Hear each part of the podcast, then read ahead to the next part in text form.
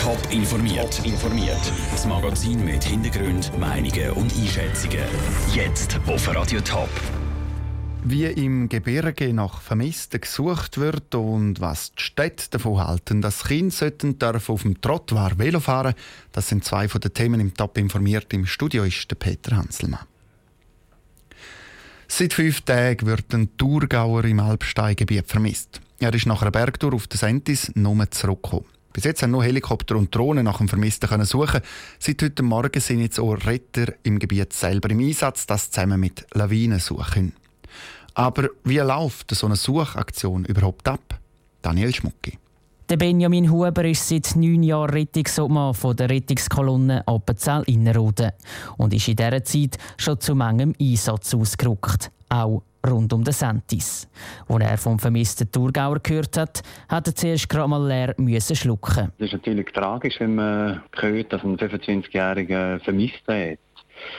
Und wenn man Verhältnis ein bisschen kennt und weiss, wie schwierig das da oben könnte sein, denkt man sicher auch an seine Kameraden, die die in Einsatz müssen. Wegen der Lawinengefahr ist der vermisste Thurgauer bis jetzt erst mit Helikopter und Drohnen gesucht worden. Leute vom Schweizer Alpenclub SAC haben erst heute Morgen mit Lawinensuche ins Gelände können. Aber im Grunde genommen laufen solche Einsätze immer gleich ab. Die Ritter werden aufgeboten und werden natürlich sofort helfen. Aber vor allem am Anfang müssen sie einmal ruhig bleiben. Wenn man die Meldung bekommt, wird alles helfen und irgendwann muss zurückstehen und sagen, halt, stopp, jetzt müssen wir da analysieren. Dort die ganze Situation, Meteo, die Verhältnisse, die draussen am Berg jetzt herrschen, anschauen, abschätzen und sagen, bis dahin können wir Leute schicken. Dort, wo keine Retter können, werden meistens Hilfsmittel geschickt, zum Beispiel Helikopter oder eben Drohnen. Auch wenn diese Hilfsmittel sicher helfen bei der Suche, eine Garantie gäbe es auch mit ihnen nicht, betont der Rettungsspezialist Benjamin Huber. Es sind alles Hilfsmittel, man muss die brauchen, darf sich aber nicht zu fest an dieser Klammer und, und sagen, nur da ist jetzt das Mittel. Man muss aber auch schauen, man die Mittel ein bisschen im Verhältnis zu der Situation einsetzt. Nicht, dass man über das Ziel ausschießt. Irgendwo generiert dann da auch mal Kosten, die wir ein Stück weit ein bisschen verantworten Obwohl der Thurgauer im Alpstein schon seit dem Samstag vermisst wird, haben die Ritter die Hoffnung noch nicht aufgegeben, ihn doch noch lebendig zu finden. Auch wenn die Chancen natürlich von Stunde zu Stunde kleiner werden der Beitrag von Daniel Schmucki. Die Suche nach dem vermissten Thurgauer ist mittlerweile sogar noch einmal ausgebaut worden. Nebst den Retter mit den Lawinensuchen sind jetzt auch wieder Helikopter und Drohnen im Einsatz.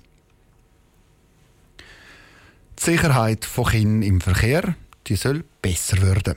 Darum schlägt der Bund vor, dass Kinder künftig mit dem Velo auf dem Trottoir dürfen fahren. Das, wenn es keinen Veloweg hat. Warum der Vorschlag bei der Stadt aber nicht gut ankommt, im Beitrag von Raphael Wallimann. Am Abend wird es schon früh dunkel. Das bringt auch Gefahren im Strassenverkehr. Für Autofahrer sind vor allem die Velofahrer schwer zu sehen. Noch schwieriger wird es bei Kindern, die auf dem Velo hocken.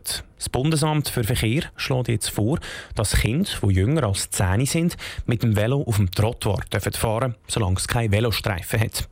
Ein gut gemeinter Vorschlag, findet Bettina Andrau-Latzer, Projektleiterin Verkehr in der Stadt Wiel, aber sehr schwierig umzusetzen. Ich denke, es wäre sehr schwierig umzusetzen. In der Verkehrsinstruktion wird echt dem Kind immer beigebracht, auf dem Trottoir darf man nicht fahren. Und wenn man bis 10 Uhr fahren wie erkennt das Kind, ab 10 Uhr darf ich nicht mehr fahren fahren. Ähnlich sieht das der Christian Hasler, Bereichsleiter Verkehr in der Stadt St. Gallen. Für ihn gibt es aber auch noch andere Probleme. In gewissen Orten kann es sein, dass es natürlich viele Fußgänger hat. Dann hat man bei engen Trottoirs natürlich Konflikt zwischen Fußgänger und Velo.